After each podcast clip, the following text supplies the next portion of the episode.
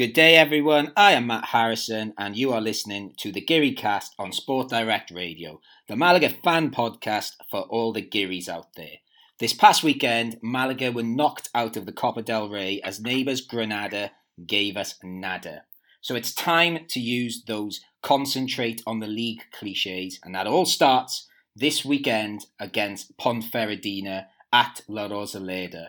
There's only one man who can join us to talk all things Ponferradina, and that is Mr. Ponferradina himself, Chris Pigeon, who will be joining us later to talk about that game. And knowing him, we will go off in all sorts of other directions, I am sure. But keeping us anchored as usual are my usual Geary casters. I'm John with Chris Marquez. Chris, how are Hi, you? Matt. How are you? I am good, thank you. I'm very good. Um, and Ben Mays. Hi there. You alright? Yeah, all good. And Alex Ashmore. Alex, have you been cheating on us with any more podcasts this week or? No, I haven't. I've been I've been loyal. That's what we like to hear. Um, speaking of loyalty and linking it to our youngsters, that's not a very good link. I tried. Uh, we're going to talk about first big bit of news this week is they've started work. I say they, the club and some builders have started work on our academy again, or what are we calling it, Chris? Sports City, they're calling it, aren't they? What what, is it they are building? We are building an academia. That's academy. Mhm. It's very easy. Yeah, it's um, it's great that they restarted it because I think we really need it because our young younger teams are playing through whole Malaga. So um, I don't know exactly how it works, but I think the very little ones play at one club, and then the bit older ones play at another club, and then the a bit older ones than them play at the other club, and then there's Atletico Malagueño, and I have no clue where they play. Their Yeah. home matches. Yeah, and this is this is that site, isn't it? On just between Torremolinos and just before you enter the city, isn't it? I think. Um, it? it is Malaga, but yes, it is. Um, when you drive to the um, airport, you can Mm. see it on your Yeah. right hand side. I thought so. It's a big green grass thing with a construction uh, area for the last few years, and that's where it is. Yeah, it, it doesn't look like a place where a former, you know, big Spanish football club might be building a training centre. But hopefully, in the coming years, that it will look like an impressive structure. Alex, this this is obviously very important. Yes. Yeah, no, I agree. I'm, I'm all for the promotion of youth football, and I think it would be nice to have a more structured system there. And I think it will help not only uh, the club, but then also I think it will be more attractive for any youngsters that might be signed by the club because it's you know all in one place. They can their parents can drive them there, drop them off, and they, they don't have to go travelling to all these different grounds. Yeah, and you know, lots of a club like Malaga, which has had instability for quite a few years now. I think I can only speak from experience with Swansea City, where they've brought this culture that you know starts with the senior team and seeps down through the youth teams and you know the uh, the women's team, and you know a shared identity. So hopefully, it can bring that. Uh, ben, am I right in saying that this was sort of put on hold, or any of you, if you know, it was put on hold because we just didn't have money basically two years ago. Uh, yeah, we had a higher budget originally, which was four million, um, and the company that were doing it were called Bilba, um, but now we've employed a company called Hermanos Campano, um, and our new budget is three million. So it looks like we've got a lot more money for it now, and it can finally be um, constructed. Excellent stuff. Um, just some other bits and. I'm going to stick with you, Ben, because apparently you're the person I need to speak to for this. Uh, I, I missed this bit of news. I, I was probably working or something. So you're filling, you're giving me information here. Apparently, Malaga are paying out some former employees, including Caminero. Am I right? Uh, yeah, you're right in saying that. So Jose Luis Caminero um, reached an agreement with, with Malaga on his dismissal from the club, and it's meant to be anything above five hundred thousand, I believe. Um, Malaga had already spent seven hundred and fifty thousand on previously previous lawsuits for other employees that were unfairly dismissed. Um, so yeah, a lot of money going to previous employers by the looks of things. Yeah, and then uh, like I said, a bit, bit of a sort of scattergun news section today. We were jumping from one thing to the other because there's no real link between anything. But um, just a really quick one, actually. We were in our WhatsApp group. We were we were quite surprised to see that Kellyan, our young goalkeeper, has only made his debut for Ibiza this past week in the tenth jornada of that league. Alex, you know, why are we surprised? I mean, obviously, when you send a player out and learn, you're hoping he's playing week in, week out. It's a bit difficult for a goalkeeper. Maybe they've already got that, you know, that starting goalkeeper. If we look at an example, obviously Juan Soriano, he's not playing week in, week out for us. So it's a difficult one. I think, obviously, there may be something to do with there were no other clubs that wanted him. So Ibiza was the one that, you know, said we'll take him. And also maybe just early on in the season they're still finding out who their best keeper is. So hopefully, if he can put in some good performances, he'll start racking up some minutes. Yeah, I did see some quotes from their manager, and forgive me, I don't know the name of their manager, um, but he was saying the usual goalie, I think, is Herman. He was saying that like Kellyan is really pushing him, and Kellyan's done nothing wrong, and it's I suppose like you've just said, Alex, it's similar to our issue, well, not issue. I don't know our the competition we have between Barrio and Soriano. You'd like to think that pushes each other on. Um, Chris, uh, you know, do you think this has been a pointless loan so far for Malaga, or, or do you think he might have gained something just from I don't know being a young kid sent out away from Malaga to a different club in the in Segunda B? I think it's a good thing that he was uh, lent out to another team, um, but if he doesn't have any minutes to play, then it doesn't really make any sense. Then he could stay at Malaga to learn from Dani Barrio and Soriano.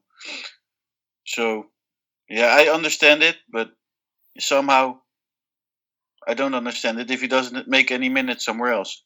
Well, I, I do follow him on Instagram actually, and I can tell you he's having a lovely time over there. Though it looks, it looks, you know, if if if I was offered to be loaned out to Ibiza, you know, I, am all I'm all for it. If if my school is listening and feels I need some more experience and they want to loan me to an international school in Ibiza, I, I, I will listen to offers there.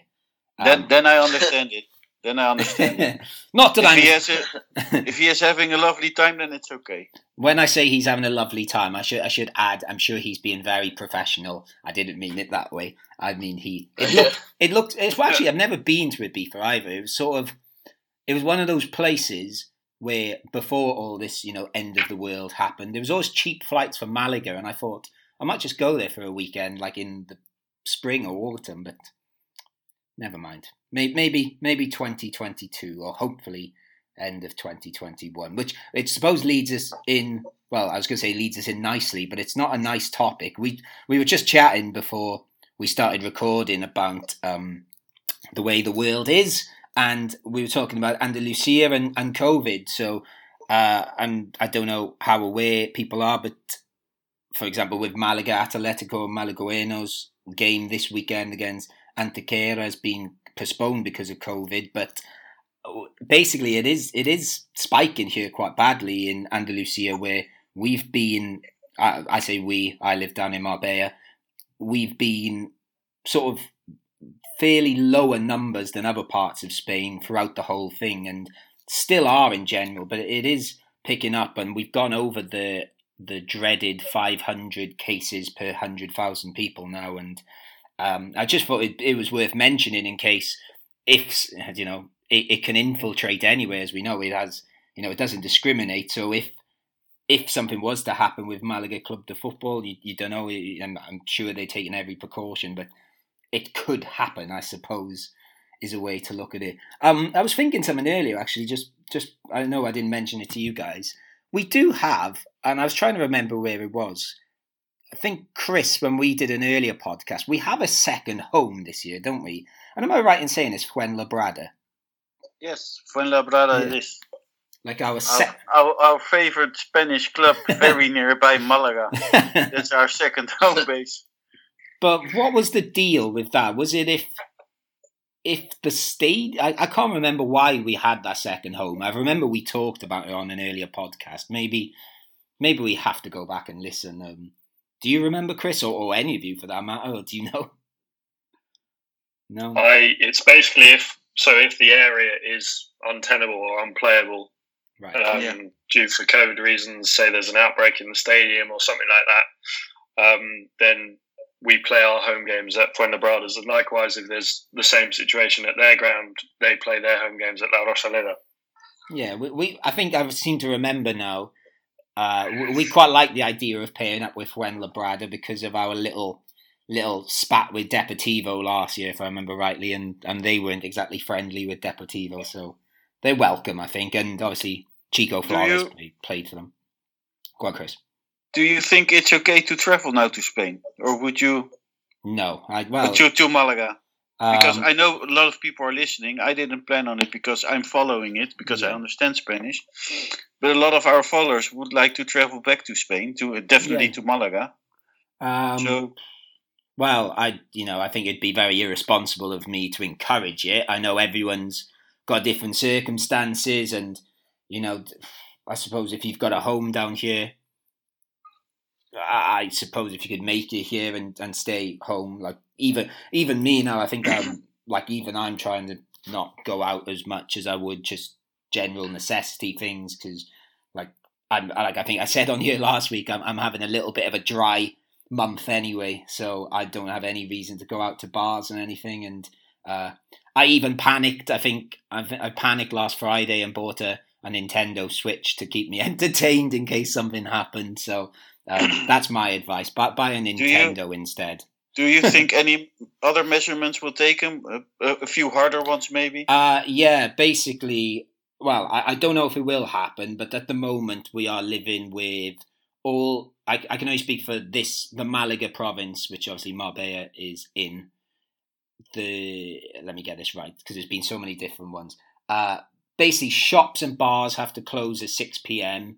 I believe supermarkets and pharmacies might be able to stay open later, but that, I'm not hundred percent with that. There's a ten p.m. curfew, but the Junta de Andalusia, the guys in charge of all this stuff, are trying to push for stronger curfew from the uh, stronger restrictions from the central government, which will involve uh, generally home confinement. I think, apart from real necess, you know, jobs where people have to go, like doctors and nurses, shop uh, shop assistants, and they want to have an eight pm curfew as well. I think in general. Um, so it could happen. They, the way they're talking, um, some people thought it could happen on Friday, but it it didn't. Um, I think also the um, if anyone is listening who lives in the UK, travel outside to most countries is banned. So if you're looking to get into Spain, they're not allowing any British residents in because of the situation here. Yeah, definitely. So yeah, it's it's again, it's it's, it's very because it's so it's so difficult at the moment to like say what to do and how. But I, I suppose the general recommendation is you know getting getting into Spain's pretty difficult now, as far as I understand. Anyway, I've not really left Marbella much since February, apart from my little Andalusian adventure in the summer when we had a bit of freedom when numbers were very very low here. But um, yeah, just I just thought it was worth mentioning. Like and like Chris said, I know there's a lot of people that listen to this that don't live in Spain that might be you know been locked in for months and months and want to get out a bit. It's, it's probably not the right time. Well, not probably. It isn't the right time to come and. But I just thought it was I, I'm I'm not traveling, and I have all my family living in uh, Malaga, yeah and and I don't even consider traveling, and I even don't know what to do this summer because Hmm. it's it's still far away, and you don't know yeah how it might change uh, from now till let's say June or July. So Yeah. you just can't tell at the moment. Yeah, but yeah, I suppose the final word on it, like on a Malaga football podcast, I just thought it was worth mentioning in the fact that this, you know, we'd like to talk about the context that surrounds the club, and that is, you know, very much surrounding the club. But, you know, we've been, the, the club in general seem to be doing all the right things because we've not really had any significant outbreak. So hopefully that continues. And uh, I know people in Andalusia, the elderly population, are now having the second you know second dose of the vaccine so hopefully that continues and we can talk about more positive things um, and sticking with andalusia then we'll finish up the news there and we will go and talk about that Andalusian derby, back to football, that Andalusian derby which Malaga played last weekend against Granada in the Copa del Rey.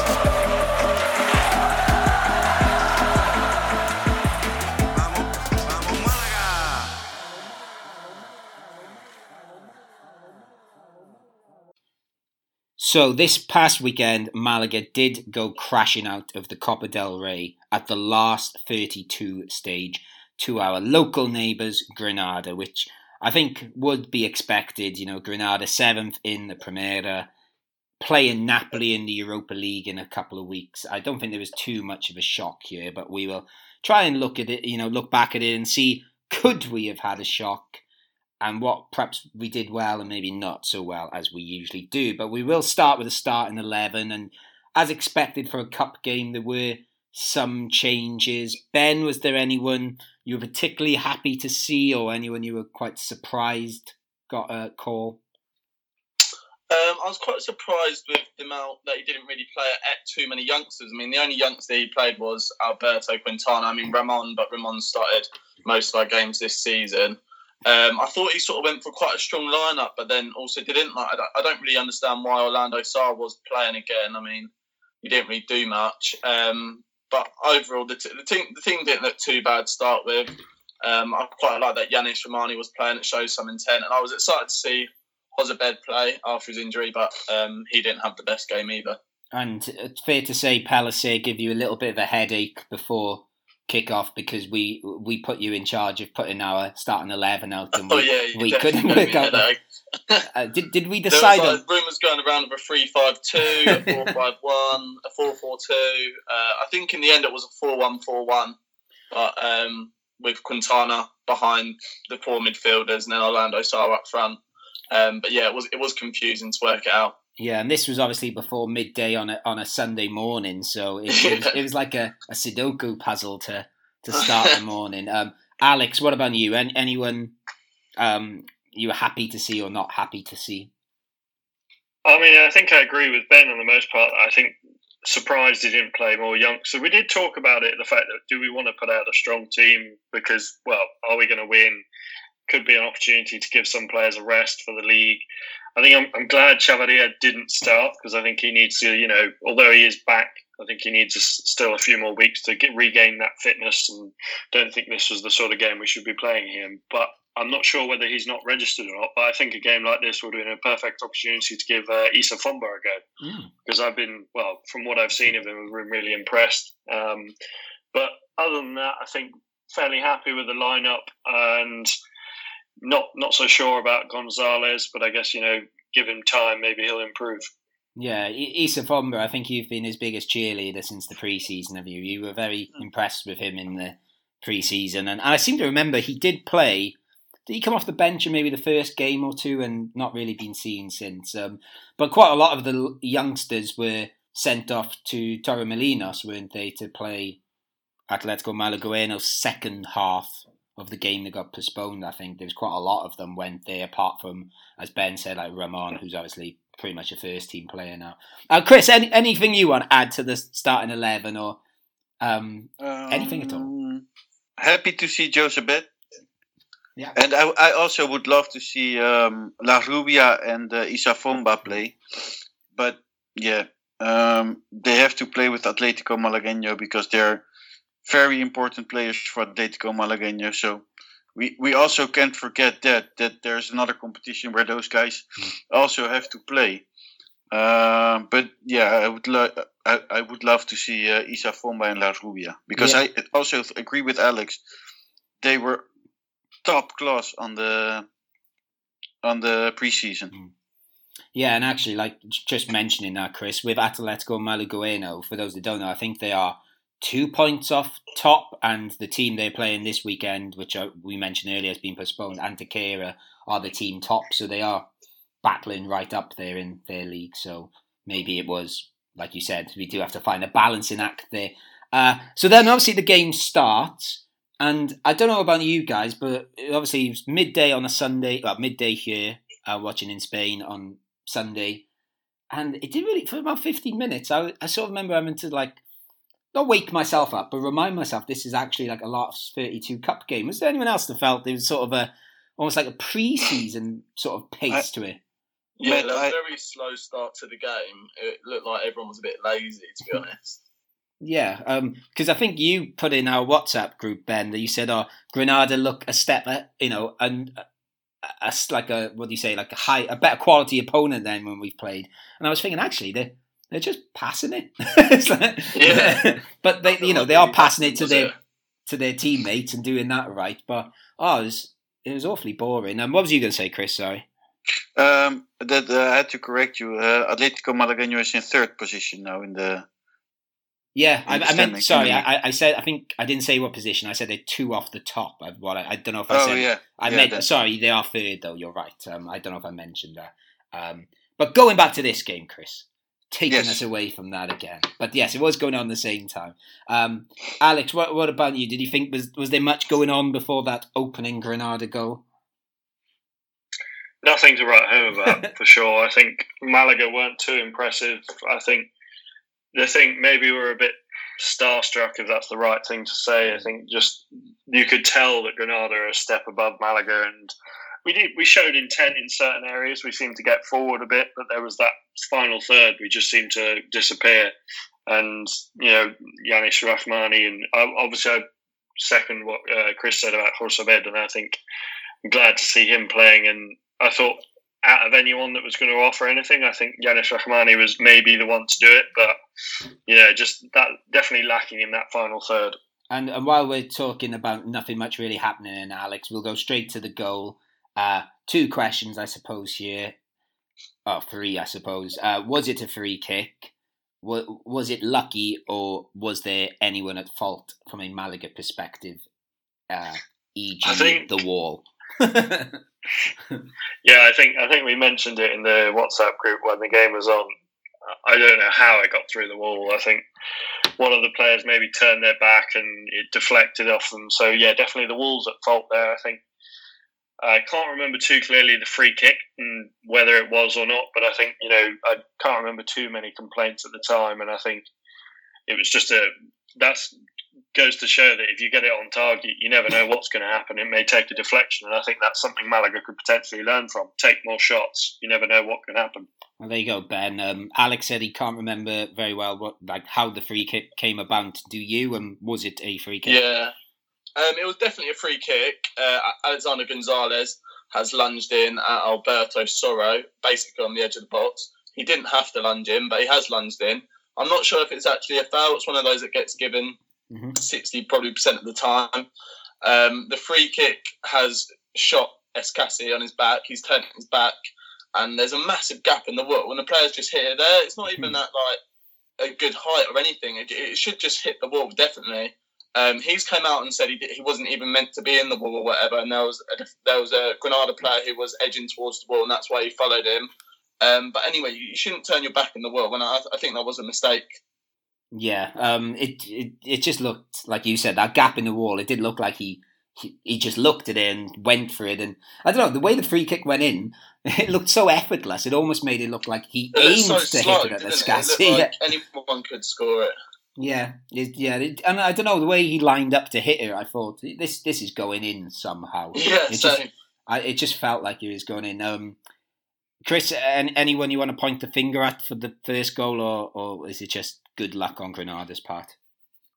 I'm I'm staying positive. Let's say it was good luck from Granada. Ah, that's nice. And then I suppose that brings us on nicely to the second goal.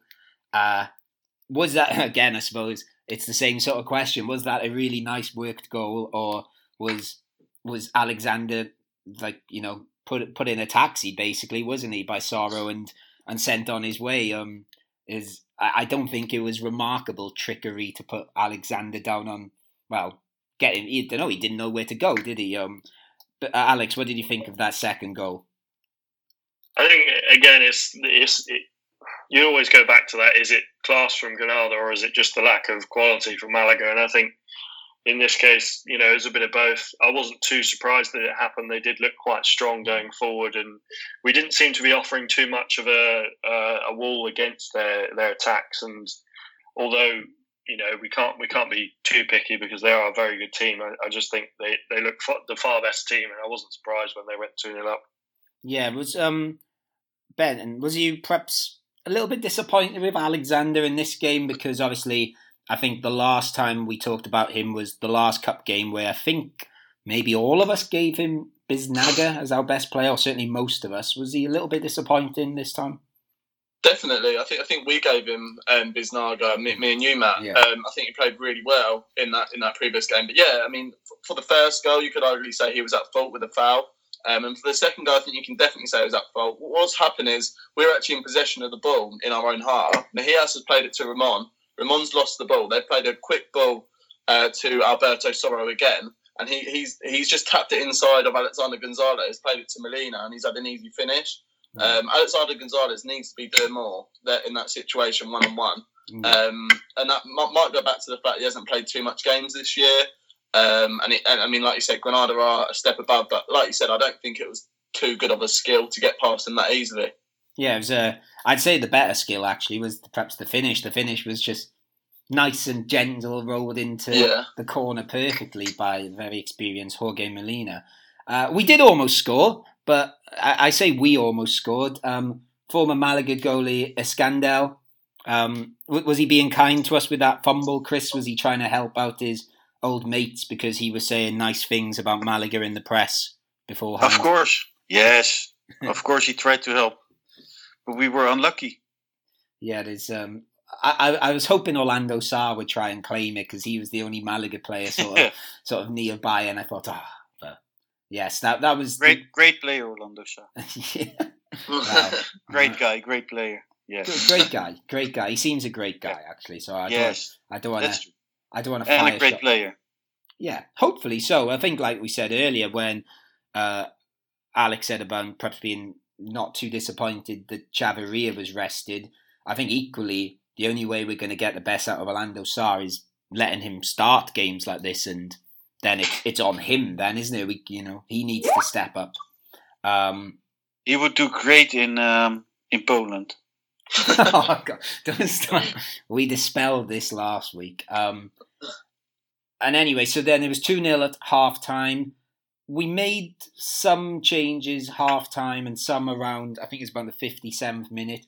I know we mentioned Romani earlier, and I'm not necessarily suggesting he had a bad game, but he was relatively quiet, wasn't he? I don't know whether that was just against better opposition or, I don't know. Any thoughts on Romani's performance, anyone? I, th- I think he was he was one of our best two players in the first half. I mean, we didn't offer much in the first half. It was either him or Ramon, and both got brought off at half time or or in the 57th minute, like you said.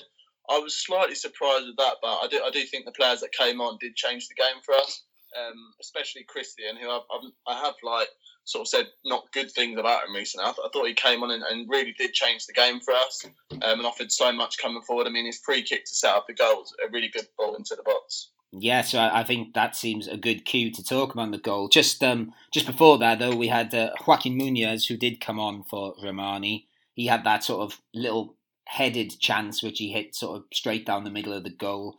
And then Malaga's Malaga were building up the pressure, and yeah, like you said, Ben, those substitutions seemed to make a big difference. And eventually, we did get the goal, and obviously one of the main architect, well, the main architect of that goal, the only architect, I suppose, because he took the free kick, was Christian. Uh, Alex, do, do you want to talk us through that Malaga goal?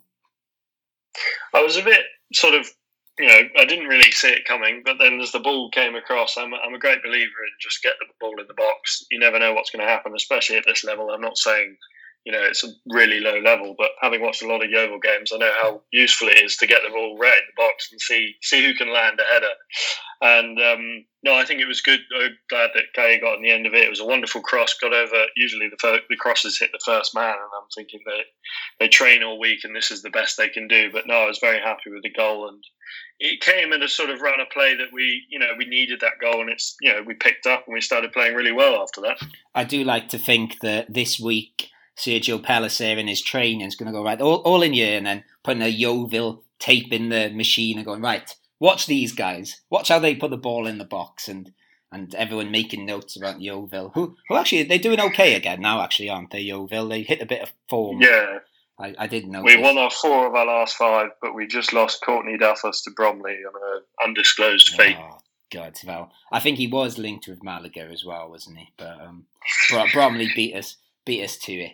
Um, and Chris, you, you, we, I think we we put this to bed just before we pressed the record. But but you, you implied that you didn't think it was that good a goal at first, but I think it was a misunderstanding. Am I right, Chris? Yes, because um, I was at work and I was watching it, but um, when you're at work and watching a football game at the same time, things don't. You don't have all the all the time to watch the game uh, properly. Uh, but I thought it was the because he headed the ball in, and I thought it was it didn't go in at the first time. So no, but then I thought to myself because I I thought when I first saw it, I thought the same as you until it showed the replay. But I thought, wow, Caye Quintana has played a one-two with the far post to set him up to score at the near post. I thought that was class if it happened, but. Um, Yes, I do. It was a lovely goal, actually. Uh, ben um, Caye Quintana obviously scored the goal, a little little flicked header on, onto the far post, and eventually it got over the line. He did tap it in just to make sure.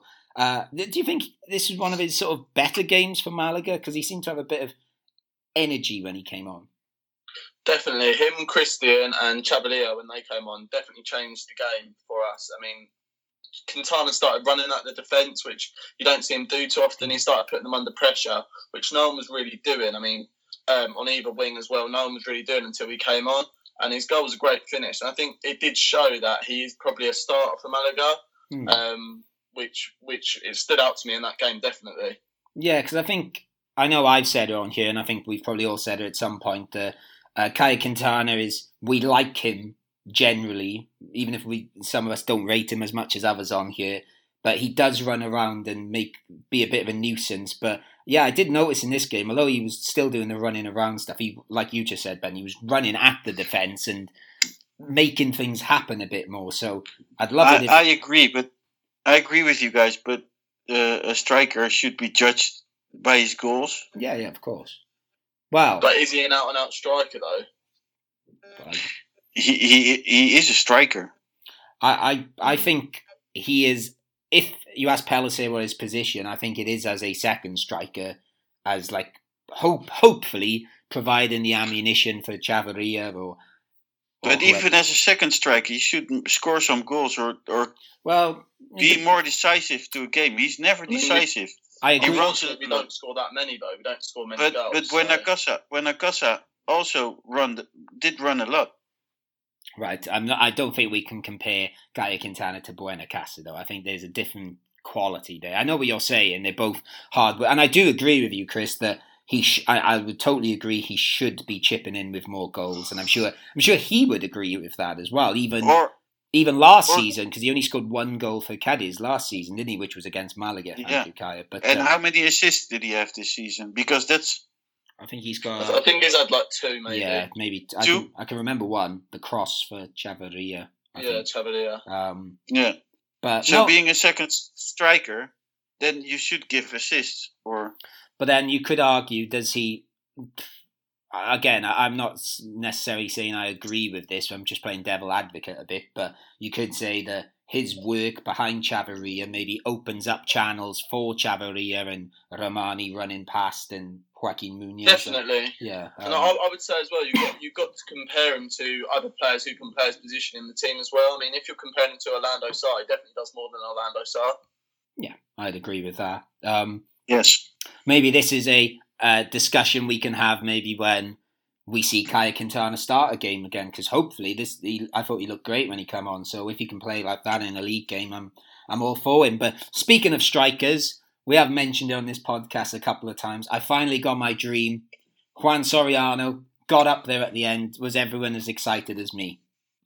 yeah, he got up there a couple of times. We had a lot of corners. I think he had ten corners in there, and he had eight. Um, but we didn't make any of them. We, we, you know, we've got the lowest amount of corners in in in the league out of everyone. I did not know that. That makes it. That'll, yeah. that'll explain why Christian can never get over the first man. He doesn't get to practice. Them. Yeah, it's, it's, so frustrating. He put in that really good ball for the yeah. the goal, and then he didn't make any of his corners beat the first man. And Soriano was up there from like probably the 88th minute. Yeah, he was. He yeah, every corner after that. Yeah, he was great. I think it was. Does that? Go on, sorry, Chris. do, do you guys think that now we're talking about it, not having the the least cor- having the least corners in the competition, it says a lot about our attack.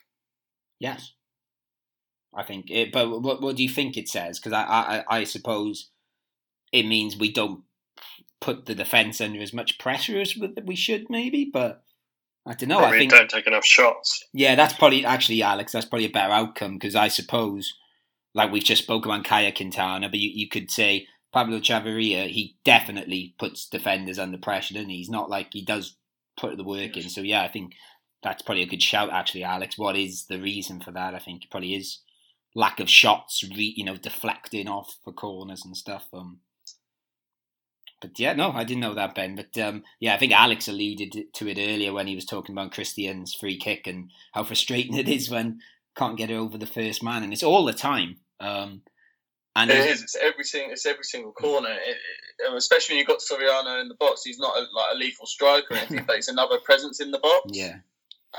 And it, would be nice if you could just even put it in there, just in the mixer, basically, as they say. Yeah, uh, but sadly, Soriano did not get on the score sheet for Malaga, nor did anyone else, and it finished 2 1. Chris, I think you were the advocate for this last week, I think it was. Um, is being out of the cup a good thing for Malaga? Yes. Okay. Because now we can focus on the competition. And with a team with only 18 professional chips, I think it's good that we don't uh, that we're not in the cup anymore.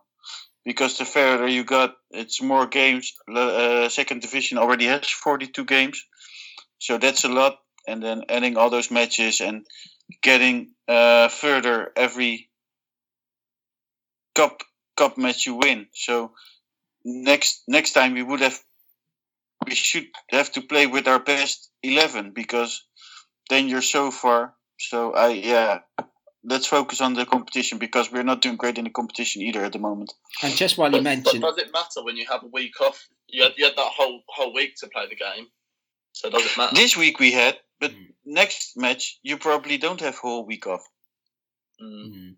Yeah, I suppose the the other side of that argument is I know a lot of managers would say, you know, especially when there's midweek games, uh, we're quite lucky, I suppose, in Segunda where we tend to have weekend, weekend, weekend, and very few midweek games. But I can imagine, especially with a young squad, they would perhaps quite like to have had a weekend off.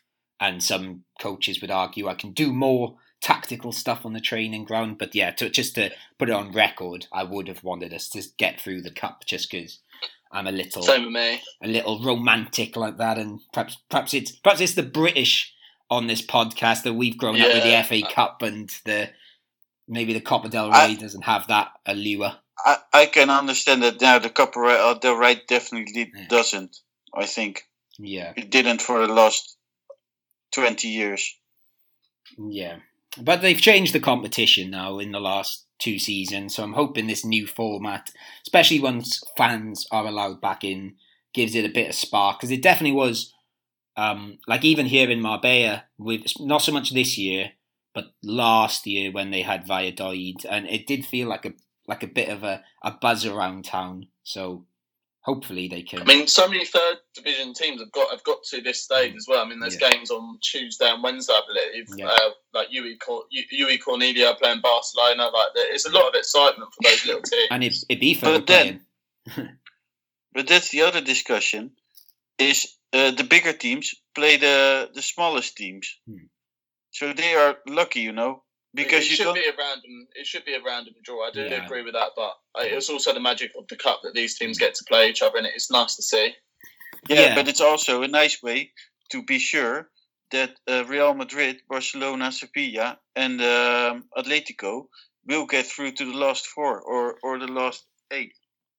Well, they've yeah, been they've been trying to manipulate this Spanish Super Cup, so there's a Barcelona yeah. Real Madrid final for two seasons now, haven't they? They've they've failed both times, so which has yeah. been quite funny actually. But um, we, we, could perhaps talk about cup Spanish Cup competitions another time. We'll start trying to wrap this up. Just before we go to Chumbo and Biznaga, I know I mentioned him last week, but um, Diego Martinez, as I said, I'm quite a big fan of his as a manager. He said some very nice things about Malaga pre and post match and sort of wishing us luck for the season ahead, and his and our neighbours Granada up the road are backing us. And uh, yeah, I just thought that was quite nice and something worth mentioning. But we'll do our Chumbo and Biznaga.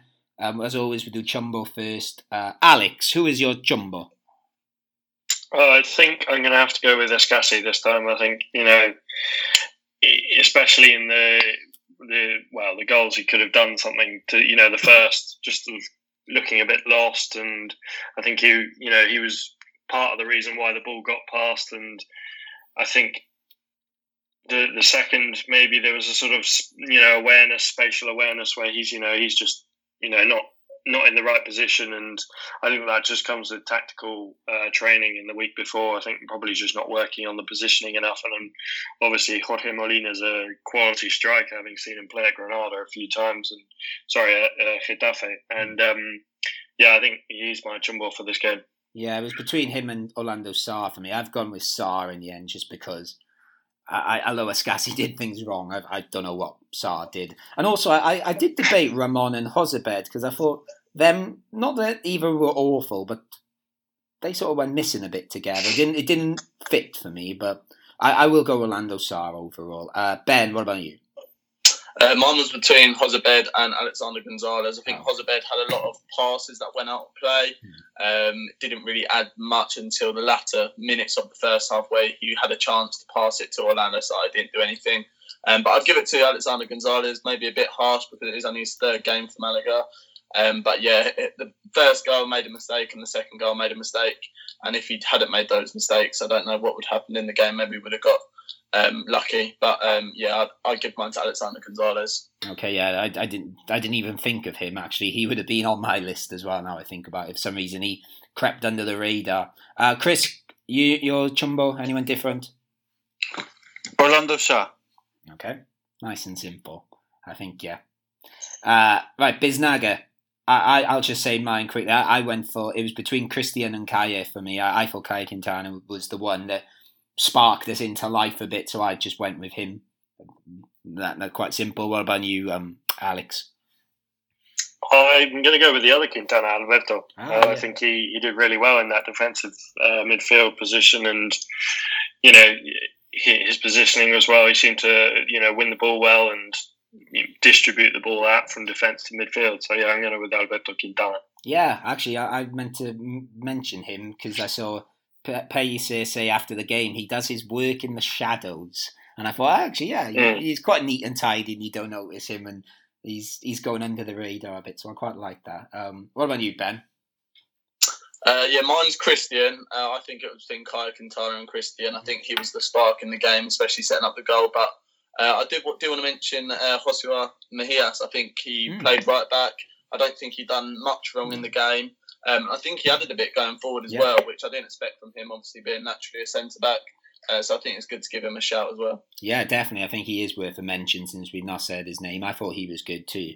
Uh, and then finally, Chris, your Biznaga. It was a difficult choice, but I'll go with Quintana. Which one? The not yeah, Caye. that was the joke. ah, right. uh, great joke, Chris. I, I, will. Go, I will go with Caye Quintana. Okay, there you go. A bit. Of... I, I think he, he, brings too little, but it was a beautiful goal, and uh, yeah, a, a lovely one-two with the post. Um, he, he was very good. Yeah.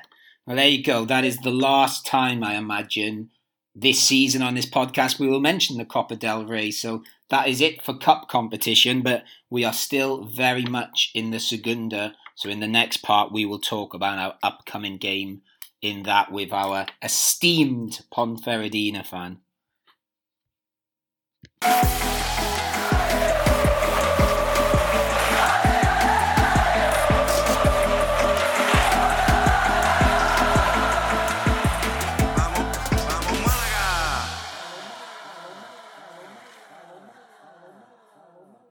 So away from cup action and back to the league, and back to the league means a home game against Ponferradina.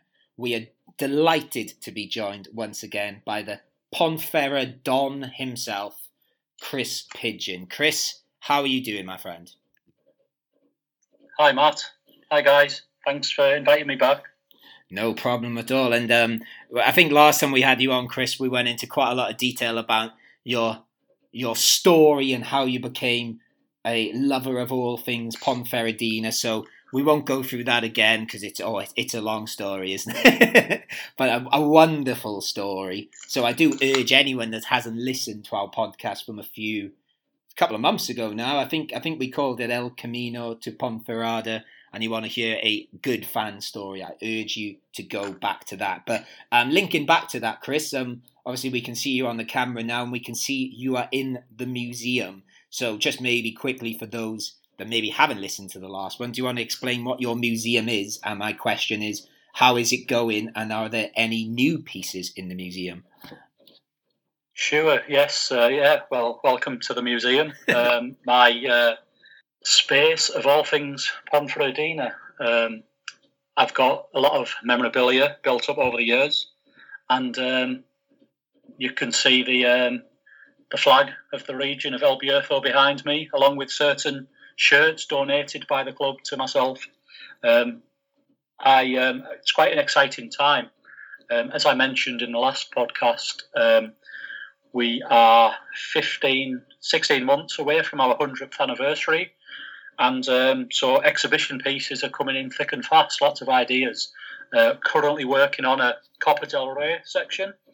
Um, unfortunately, we've been knocked out of the competition this season, but um, I've got a Portugalete scarf winging its way to me, um, which um, is going to um, start off a new exhibition in the museum of all the teams that we've faced since 2006 when I first became aware of Pomfret.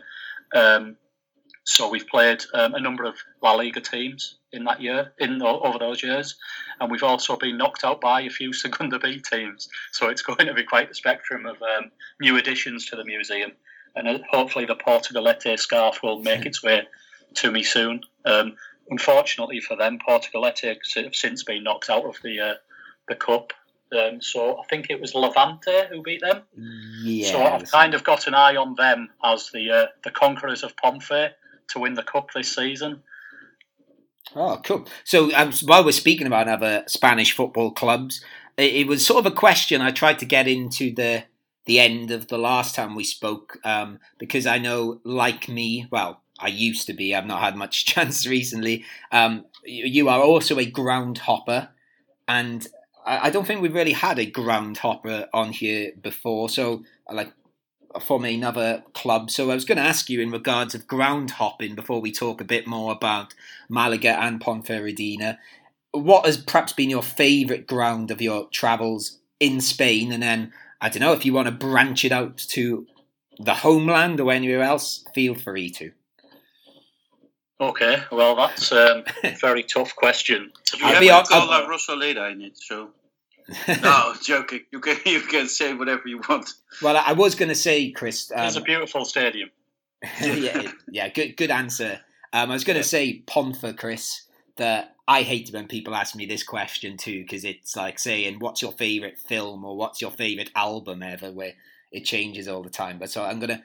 I, I appreciate your answer might not be definitive. Um, well, to be honest, I could talk all day about um, my favourite stadiums in different regions of Spain.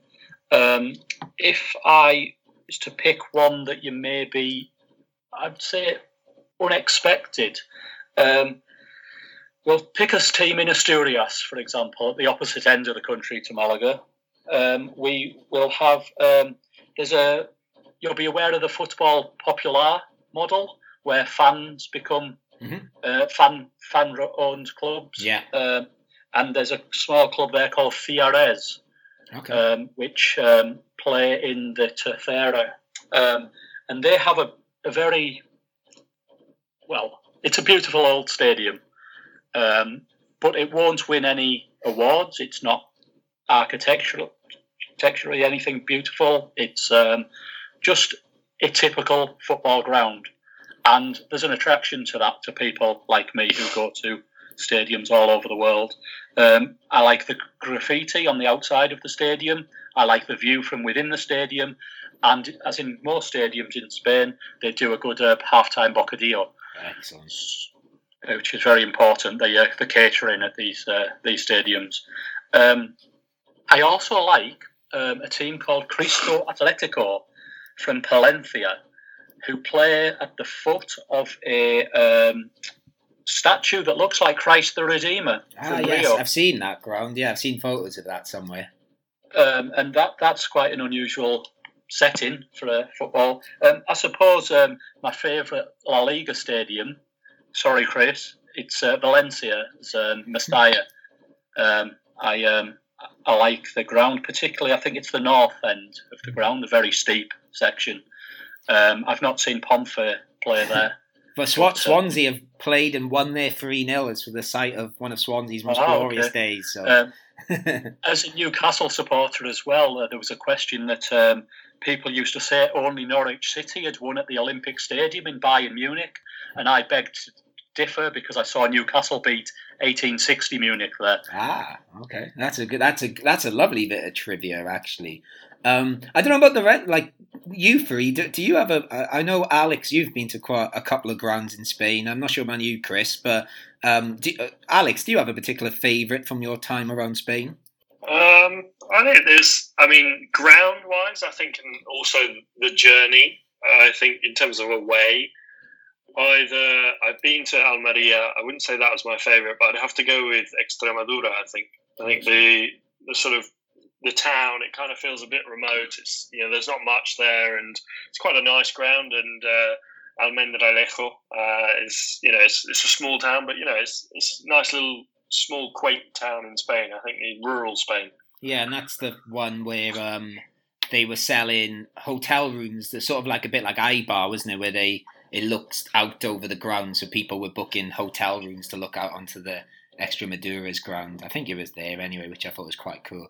Uh, and the one I was going to just mention, just sticking around Andalusia, I, I've said to a few people, actually, we we literally just speaking about it, Ben, when you said about Gibraltar's ground, and I always say to people, Gibraltar's cool, tick the box, but I love Linense's ground across the border because you've got a lovely view of the rock, and um, I know when we had. Andrew Gillen on here, who I did say earlier we hadn't had a ground hopper. We did have Andrew Gillen on, who's been a lot of grounds, and he said Linense is one of his favourites too. So anyone's ever in Landalusia, I recommend that. Um, going back the north, ones I haven't yet ticked off, Matt, that was Oh. a big um, big appeal for me. Yeah. Um, was uh, Melilla um, over in Morocco, Of course, yeah. Um, I know there's a couple of clubs uh, based over there, but I was hoping that Pompey would get them in the playoffs.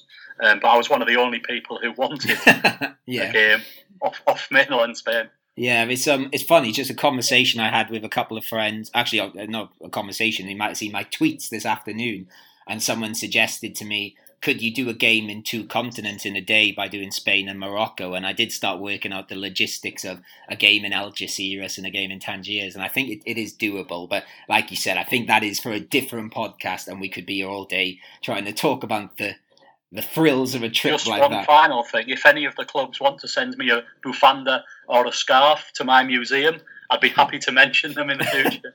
Definitely. So, oh yeah, though that you know, I'm sure you can find Chris on Twitter at NUFC Pidge. So, if you anyone wants to send any scarves and feature in the famous museum, there is your opportunity. Um, going back to Ponferradina, Chris. Um, I don't know because I know you've got obviously a lot of friends there, and um, you know you've a lot of high up friends like the mayor there. It seems to be as well. But um, how, how is life in Ponferrada? Have you, have you spoken to many people there in like recent weeks and months? Yeah, of course. I speak uh, daily, and um, the uh, the main story I want to mention to you today is that um, our manager and left back had COVID a Oh. couple of weeks ago, and um, so I spoke to uh, our fullback while he was in self isolation um, via video call. I should point out, and um, uh, Yuri, our club captain, joined the call as well. Ah. So um, it's um, fortunately COVID can't be passed via Zoom calls. so we've uh, we had a nice conversation with um, with the team. Um, I'm very pleased we've had a week off. I think we needed it, certainly with a shortened summer. Um, and then um, something I mentioned earlier. Um, there was um, a meteorite flew over Ponferrada last night, so um, we were. I think um, the good news is um, Yuri volleyed it back into space. So um, on this uh, video call, were they saying? Were they talking about? You know, are, are, they fearful of Malaga? Are they terrified of coming down to the, the sunny south? And or or was or was things very calm in the Ponf, Ponfa camp? Um, a couple of days ago, they, um, their numbers are high. The COVID numbers are high, so they've uh, introduced a curfew from 8 p.m which is a few hours earlier than has been. Um, I know there's been similar in Malaga. Yeah. Um, I think people are starting to adjust quickly to local lockdowns and things. Um, in terms of the club, business as usual. The, um, they will fly in, they will have their tests, and um, hopefully we'll all have a clean bill of health both before and after the game. Yeah, we, we did do a little bit of uh, COVID chat earlier. Um, so again, I think Chris is mirroring very much what we said earlier, because um, obviously things are changing quite rapidly down here. But we we won't go back over COVID, and we'll try and look towards football now. Um, you know, since we do have such a big Ponferradina fan on here, we've got to ask how the season is going. So, Chris Marquez, you claimed last time that they are now your second team. How how are things going for Ponferradina? How are things going for Ponferradina? well, I, I don't really understand how the season is going for Ponferradina because then they lose, then they win. I, I they're not they're like Malaga, I think a bit maybe. But, what do you say, Chris? yeah, there's some similar similarities there. Um, we've, um, I think, uh, both results wise and position wise, we're doing a lot better than I expected. But performance wise, they haven't really been as good as I would like. Um, we haven't dominated games. I believe Alex cursed us by saying our defence wasn't very good. Um, and um, we've also lost a centre back to quite a serious injury. So um, it's um, I'm very pleased with our position in the table. I'm pleased to have 31 points from the opening half of the season. Um, the aim is to survive. 50 points would be wonderful. So 31 at halfway is more than on target for that.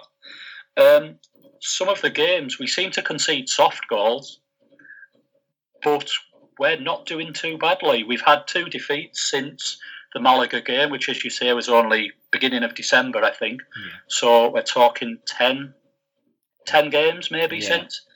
Um, we've won won three, drawn four, and lost two, I think. Uh, but we've also been knocked out of the cup. So, as Chris said, fairly even. We're quite pleased. We've had some good wins, but we were terrible in Almeria, um, our last away game. Uh, Sadiq scored a hat trick against us, and it could have been six or seven. Uh, we had a very poor performance. Um, hopefully, our away form will pick up starting on Saturday. Yeah, we won against um, uh, who was it? Leganes, I believe, right? We beat Leganes at home three two. We beat Oviedo and uh, we've also beaten uh, Logroñés away, which um, was um, an unexpected three points. Um, I think um, the other than the Almeria performance, we're doing okay, but um, I um, yeah I have high hopes for my team. Um, where if somebody said to me before tonight's games, uh, three points off the playoffs is better than I would have expected, um, and we're probably about three points better off than yourselves, yeah. three or four.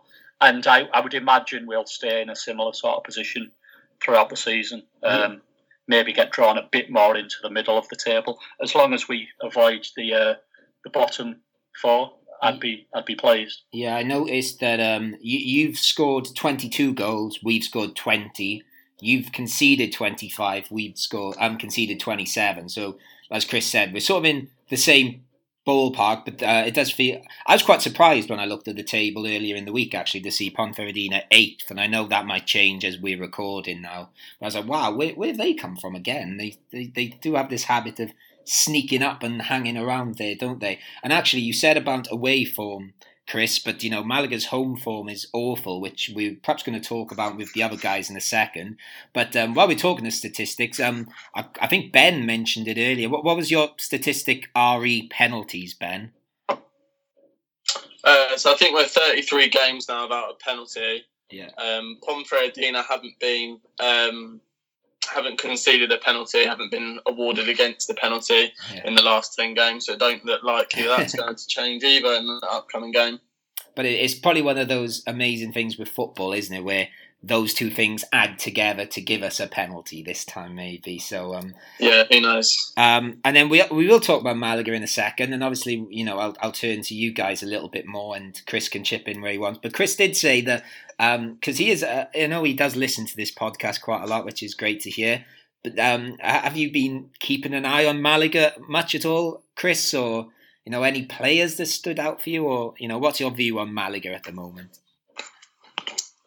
I watched um, about half a dozen of your games after my appearance last time. I've missed the Oviedo fixtures. You've played them twice Mhm. recently. Yeah, I keep an eye on the scores, but Yeah. I haven't really watched the performances. Um, and I didn't see your your last game either. Um, I um, I did log on at the weekend for the cup derby. Mhm. Um, missed both uh, of their goals, and then um, t- turned off thinking that it was game over. Um, I did see your tweet to say that uh, you'd got one back, so I um, I logged on to the last minutes expecting. So I was shouting for you on uh, at the weekend. It was Sunday, wasn't it? It was, yeah, early And, Sunday uh, kickoff, nice lunchtime uh, kickoff. I think I've got that out of my system now. I won't be shouting for you this weekend. uh, good to hear. Um, well, it's not actually good to hear. What am I talking about? Not good to hear, but good to hear that you are keeping an eye on us. Because obviously, Chris is an obsessive Ponferradina fan, and he watches all all your games for us, don't you, Chris?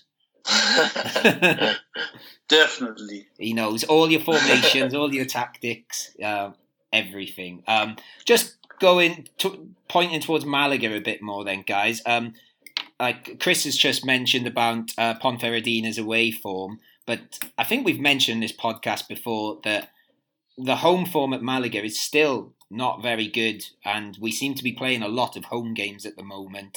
Uh, Yeah. Alex, what, what, any any ideas why this might be? But Peggy Sheriff thinks it's it's because of uh, not having fans in the stadium. Okay. What? Um. I, I, I think I think that's bullshit. okay. It might be down to that. I mean, if you look at, we haven't won at home now for three months. Um, we've won two games at home all season. Um, but if you look at the end of last season when there wasn't fans there, we won 50% of our home games. We won three out of six at home. So although you can say without fans, we didn't do too badly at the end of last season.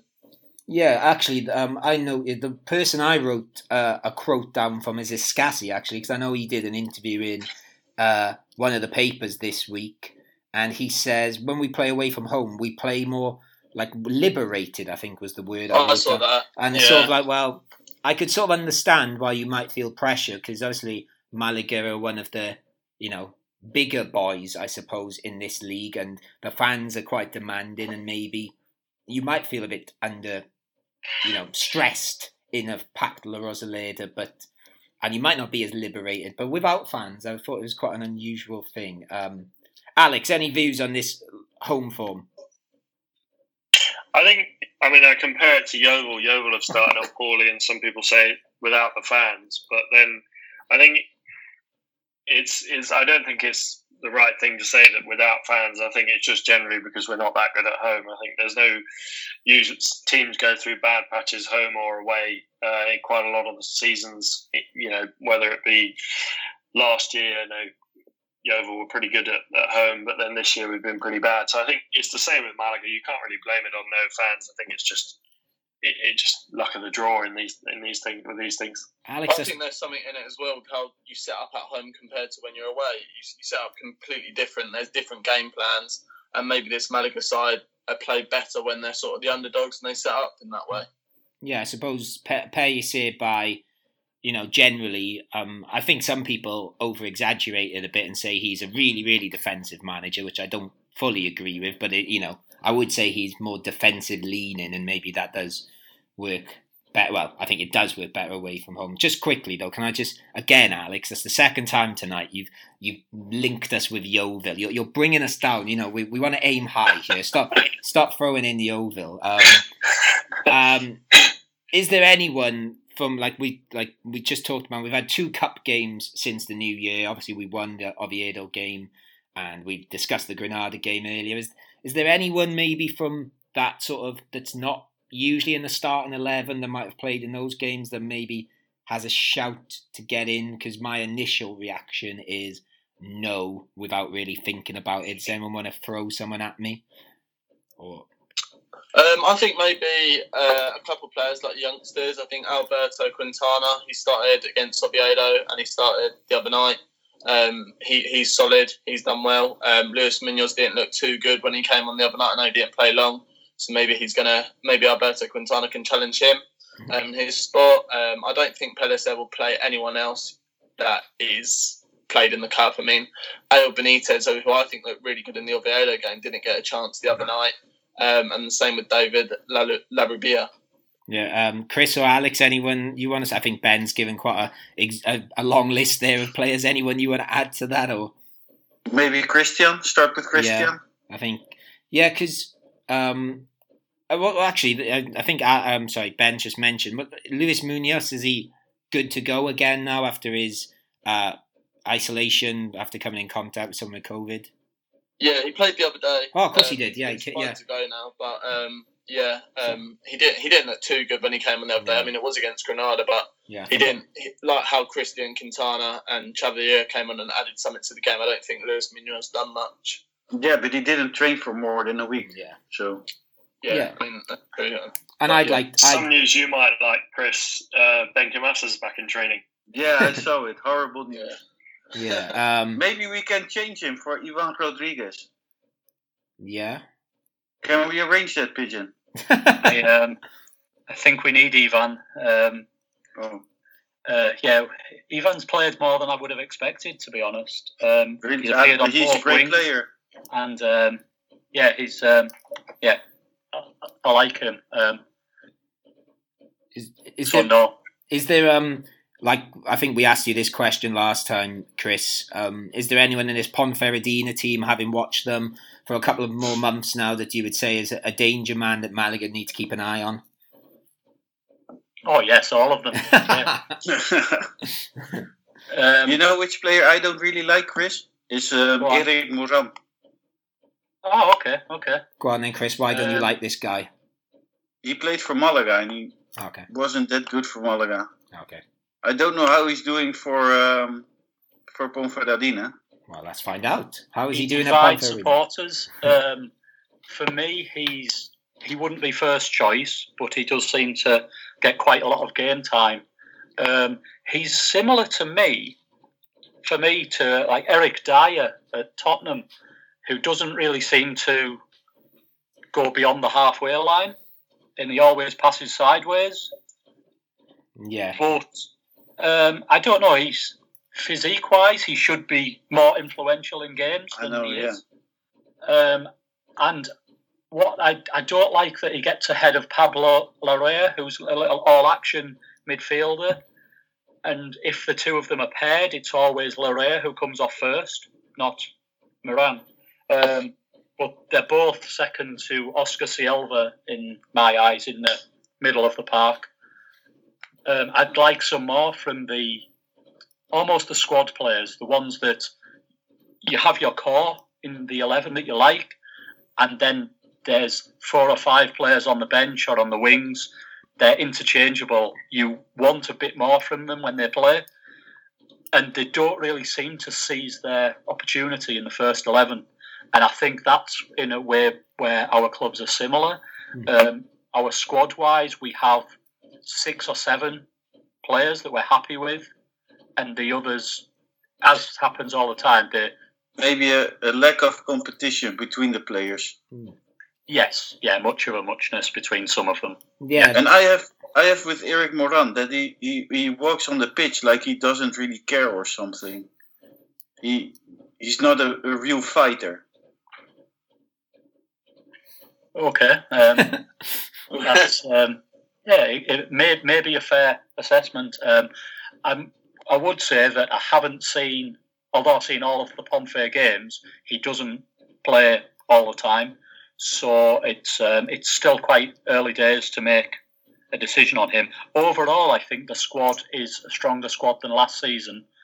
Um, but we had a much better first half to last season as well. So um, we'll see. Maybe maybe it's tainted by the fact that they all tailored off after January, um, and hopefully that won't happen this year. Yeah, um, we'll start wrapping this section up in a second, but I suppose this is a nice time, really. And uh, Chris, you can perhaps give a little bit of feedback on your own team in a second, but we're sort of at the halfway stage of the season now. Um, I suppose at the halfway stage, it is a good time to look back and sort of see what we can do going forward. So, my question to you guys is what do you think we have learned about Malaga in this first half of the season? What do what do they need to do to achieve their goals in the second half of the season? So I'll, I'll go to you, Alex, first. Know it's a big question. I think we've learned quite a few quite a few things. I think one that you know we're still learning what's our best formation and which players play in the right position. Uh, shockingly, after so much time, and I think one thing you say, what what do we need to do? I think I've said it before. I think take more shots. I think we're we're trying to play a bit too much like Barcelona and pass it into the net. At this sort of level, you take shots, you never know what can happen. It could deflect. We did see, like against Granada, the the, the first goal they scored. So I think, yeah, try and try and get down to a formation that we know is going to work, and in attack, don't try and pass the ball into the net. That would be my advice to the players. I know I'm not quite tactically qualified to say that, but I think that would be my advice if I could give them some. And and play a little bit more like Yeovil, as we discussed Yeah. earlier. That's the other bit to throw in. Uh, ben, what about you? And anything to summarise our half a season and what we could do? Because I think Alex is a good answer there. Um, I think it, give, the first half of the season gave us some optimism for this Malaga team. Uh, I like the way they played together. I think it's a nice group of players, and I think um, if we start winning some games, and like I said, take more shots and maybe get a bit more lucky with penalties um, and other VAR decisions, I think the second half of the season could be a good second half, and I don't see any reason why we can't. I mean, Ponferradina are only three points above us; they're in seventh, just the place outside the playoffs and I don't see any reason why we can't push higher, maybe challenge for the playoffs. And anything you want to add in the Malaga, Chris, first? Yes. Um, we should put Orlando Sá on the airplane to Poland. Um, and then get another striker back for it. Polando and I agree Sar. with the other two. Oh, that was that was a good pun then. Po- Polando Sar. We'll, we, Yeah. that's that's what we want. Um, okay, so you're very much Sá out, and then Chris, because um, as in Ponfer, Chris. Uh, you know, obviously we're going to have the whole population of Ponferrada listening to this once you retweet it. So, what would your what's your summary of Ponferradina, and what what what can they look ahead to for the rest of the season? Hopefully for you. Uh, well, just before I do that, I, can I have my say on your own side? Yes, of course. Um, I think, um, based on the turbulent summer that Malaga had, I feel that you're doing um, very well. Um, I feared for your team at the start of the season, and you've surprised me with um, how well you've been doing. Um, certainly with a big turnover of squad. Um, for me, Malaga are one of the bigger clubs in the division, and I feel that the bigger clubs have more ability to hold on to players. Now, maybe you didn't want to do that from the season before. I know a lot of it was finance. I think from the you know from looking on the outside that you had to make such a big turnover of squad members. But I think you can be pleased with the first half of the season, and you're only going to get better. I think um, the players get to know each other Mhm. a little more. Um, is it is it true that you've got a young squad? yes, definitely. We we are. I um, I think um, there's a lot to be admired that the manager's putting faith in younger players who are only going to get better for that confidence he's given them. Um, having said that, um, I think a playoff push would be difficult for Malaga, and I'll move on to Pomfret and say that goes the same for us as well. We've had a fantastic first half to the season with the odd hiccup, disappointed performance. But overall, I'm pleased with the amount of points we've got on the board. For uh, the rest of the season, if we can get to 50 points as soon as possible, which that's always been the aim, the players have bought into that's the objective. and the manager and the chairman and the uh, all the support staff echo. Once we achieve that objective, once we get to 50 points, we can think about the next objective. And that's the focus. And I, I like that focus about my team.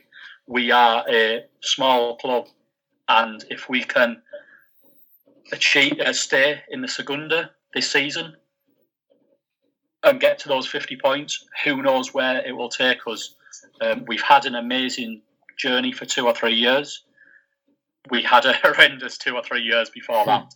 So um, I'm I'm under no illusions. I'm I'm very pleased to be a second tier club, and if we can hang on to those coattails of the playoff places, achieve the 50 points, let's see where it takes us. If there's five games to go and we're three points off the playoffs, I would be delighted. However, last season we were eight points from the playoffs with eight games to go, and we ended up one place above the relegation. So yeah. we can't afford to take our foot off the pedal. Keep going. Um, I wondered as well. Could I ask? Do you think you'll sign anybody in this uh, transfer window? I believe not. Um, guys, back me up on this. I don't. I think we've said no. I, I think it's very unlikely. Yeah. we don't, we haven't got enough chips if we're only limited to eighteen, and we've got all them fields. So I think it's if we don't move anyone out or we don't get the Liga to give us more chips, um, we can't sign anyone. Basically, there's rumours coming out that we're interested in certain players, um, but I don't. I don't see it as likely. No, I think even Manolo Gaspar said. Similar. Sorry, man. No, I was just saying. I think Manolo Gaspar has said as much as he said like don't don't get your hopes up, sort of thing. But yeah, go on, Ponfe. Ponfe linked to two or three players. Um, Luis Valcarce, who was our left back last season, his twin brother plays for us. Uh, he's from Ponferrada. Um, he moved to a Polish team yesterday. He's been linked to us well since he was unattached um, from the summer. Uh, he's now gone to another club, uh, and uh, a, a, former player of ours, um, signed for Oviedo a couple of weeks ago, Borja Valle, who used to play at Depor. Um, he he played in Poland or no Romania possibly. Yeah, he played for Dinamo Bucharest. Bucharest, yes, yeah. Alexander Gonzalez. Yeah. He had an issue with the, um, not being paid, yeah. so they basically broke a contract. He came back. He did speak with our club, um, but he decided Oviedo was the better option for him.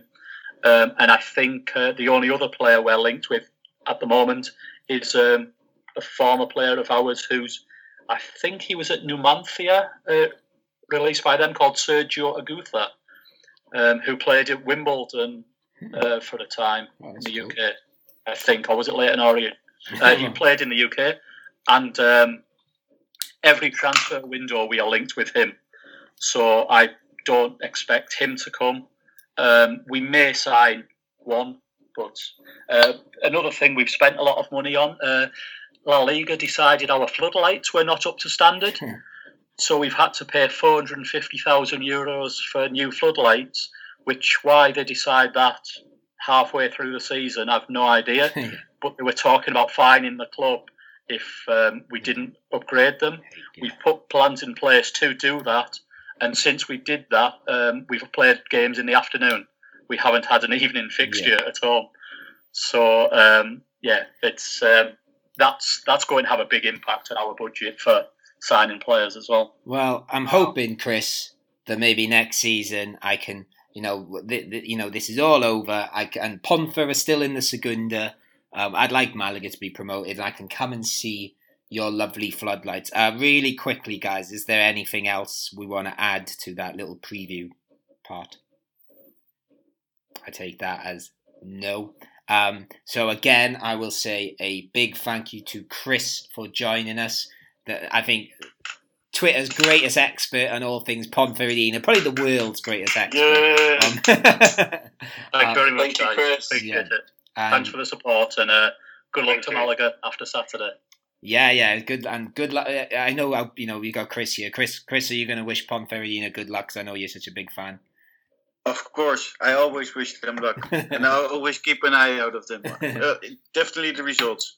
And as I said earlier, I did drop it in there earlier. If you if you are interested in Ponferradina, and you can follow Chris on Twitter at nufc pidge and I'm sure you can You learn should all just about. follow him because yeah, even if you don't like Bonfredadina, yeah, just follow Chris. yeah, uh, exactly. Um, Thank but- you. Keep up the good work on the podcast, guys. And you Uh, keep up. really enjoy listening to it. Thank you, and keep up with your museum. And we'll speak to you soon, hopefully, Chris. Have a good Next season, definitely. yeah.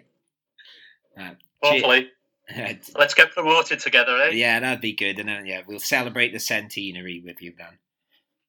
Right. Thank you, Chris. All the best.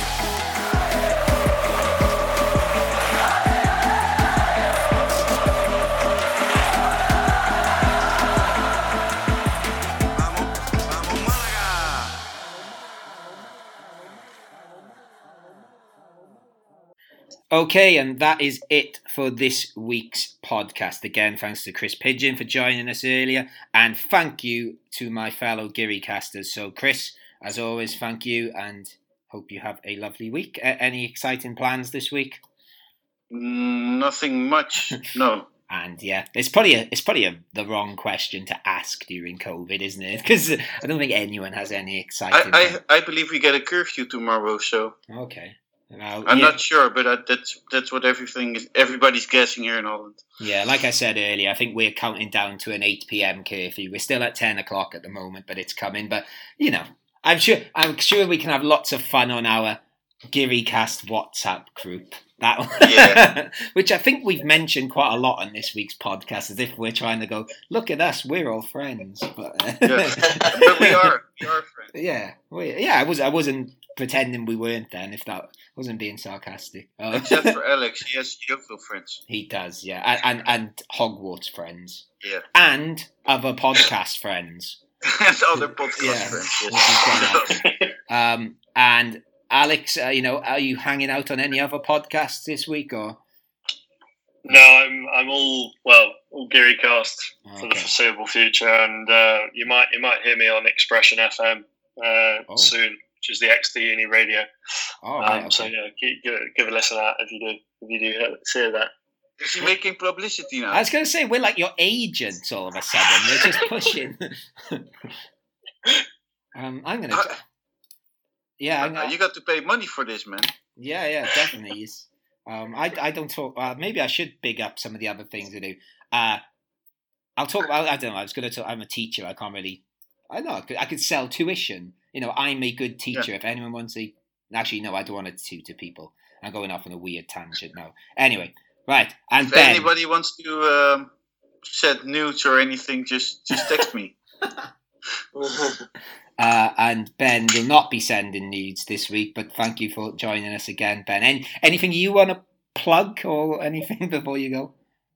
No, I don't think I have anything No. uh, other than Vamos Malaga. and Vamos Malaga indeed. So as Vamos, Malaga. And Vamos, Malaga. do you want to say Vamos Malaga as well, Alex?